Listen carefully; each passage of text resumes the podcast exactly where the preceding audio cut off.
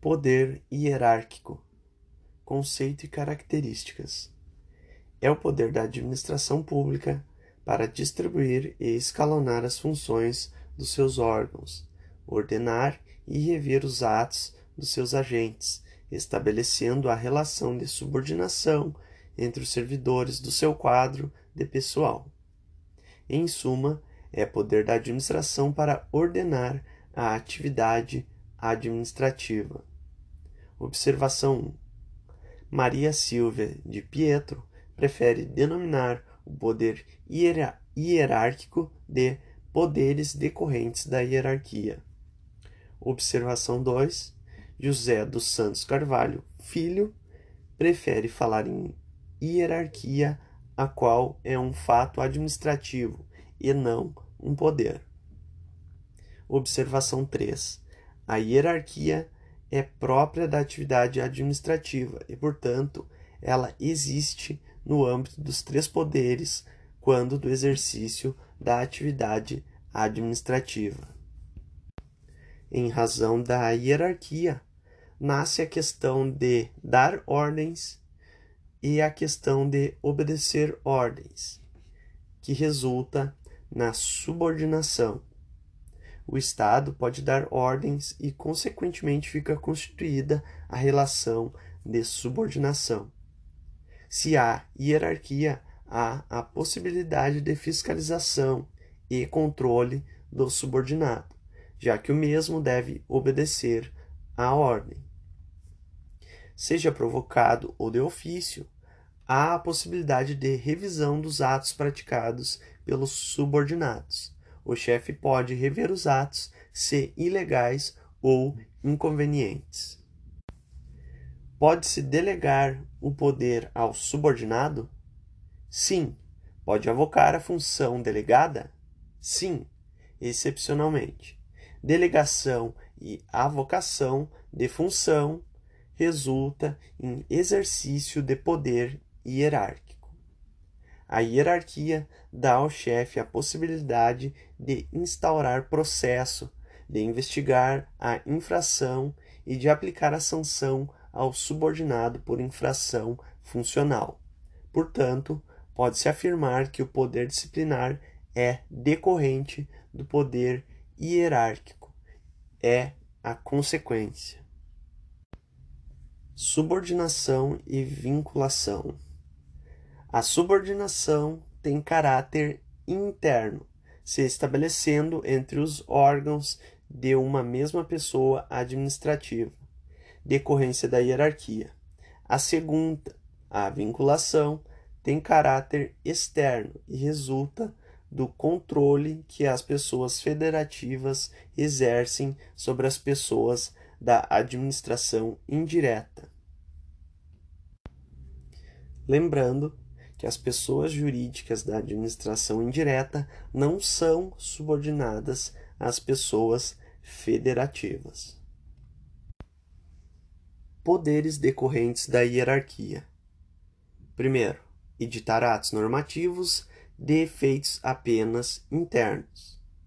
Não se confunde com o poder regulamentar, o qual edita atos normativos com efeitos externos para além da administração. A hierarquia e os poderes hierárquicos constituem uma realidade interna, ou seja, só existem no interior de uma mesma pessoa. Portanto, não há hierarquia entre pessoas diferentes. Como vimos inicialmente, no direito administrativo, pessoa é pessoa jurídica. Assim, por exemplo, a união é uma pessoa, a autarquia é outra pessoa. Não há hierarquia entre união e autarquia, nem qualquer pessoa jurídica da administração indireta. Há o controle e a supervisão, mas nunca hierarquia. Edita-se uma norma para o funcionamento interno do órgão, trata-se de um ato normativo de efeitos abstratos internos, pois irá atingir apenas o órgão, ministério ou secretaria. Cita-se como exemplo a edição de portaria determinando que o ponto seja escrito e não mais eletrônico. Observação: a hierarquia e os poderes hierárquicos, como visto, constituem uma realidade interna. Contudo, há órgãos, mesmo dentro desta realidade, não se submetem ao poder hierárquico. É o que ocorre com os poderes legislativos, legislativo, judiciário e executivo. Todos estão dentro do Estado, mas não há entre eles uma relação de hierarquia, são independentes. Ressalta-se que há casos em razão das atribuições institucionais, o membro não estará sujeito ao poder hierárquico. Por exemplo, promotor ou defensor público no desempenho de suas funções possuem independência.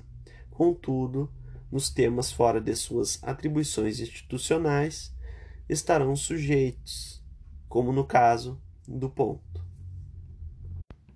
Outro poder decorrente da hierarquia é o de dar ordens.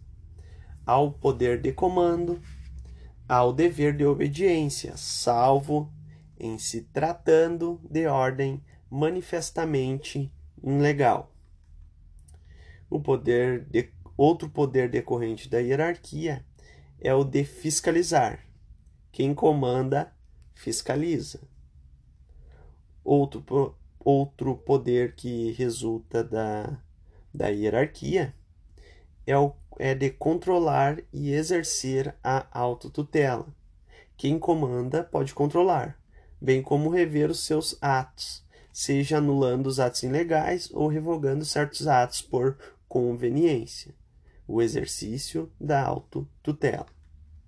Uma observação: a autotutela é poder de revisão, podendo ser feita dentro do poder hierárquico, quando feita pelo superior hierárquico de ofício ou por meio de recurso hierárquico.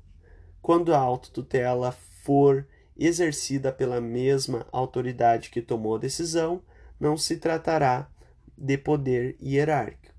Assim, conclui-se que a autotutela existe dentro e fora da relação hierárquica.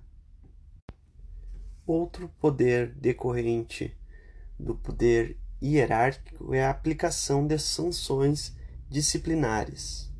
Para Di Pietro, aplicar penalidade decorre de poder hierárquico, pois só o superior pune e investiga o subordinado. Por isso, afirma-se que o poder disciplinar decorre da hierarquia. Outro poder resultante do poder hierárquico é o de delegar e avocar competências. Tanto a delegação quanto a avocação, disciplinadas pelos artigos 12 e 15 da Lei 9784 de 99, são decorrências do poder hierárquico. Delegar é transferir para o outro o exercício da competência só poderá ser parcial. Salvo se houver impedimento legal, sempre será possível delegar a competência, ainda que o órgão não seja hierarquicamente subordinado.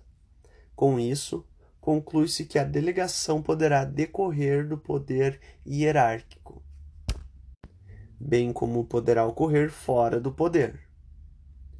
O artigo 12 da Lei 9.784-99 diz: um órgão administrativo e seu titular poderão, se não houver impedimento legal, delegar parte da sua competência a outros órgãos ou titulares, ainda que estes não lhes sejam hierarquicamente subordinados, quando for conveniente, em razão das circunstâncias de índole técnica, social, econômica, jurídica ou territorial.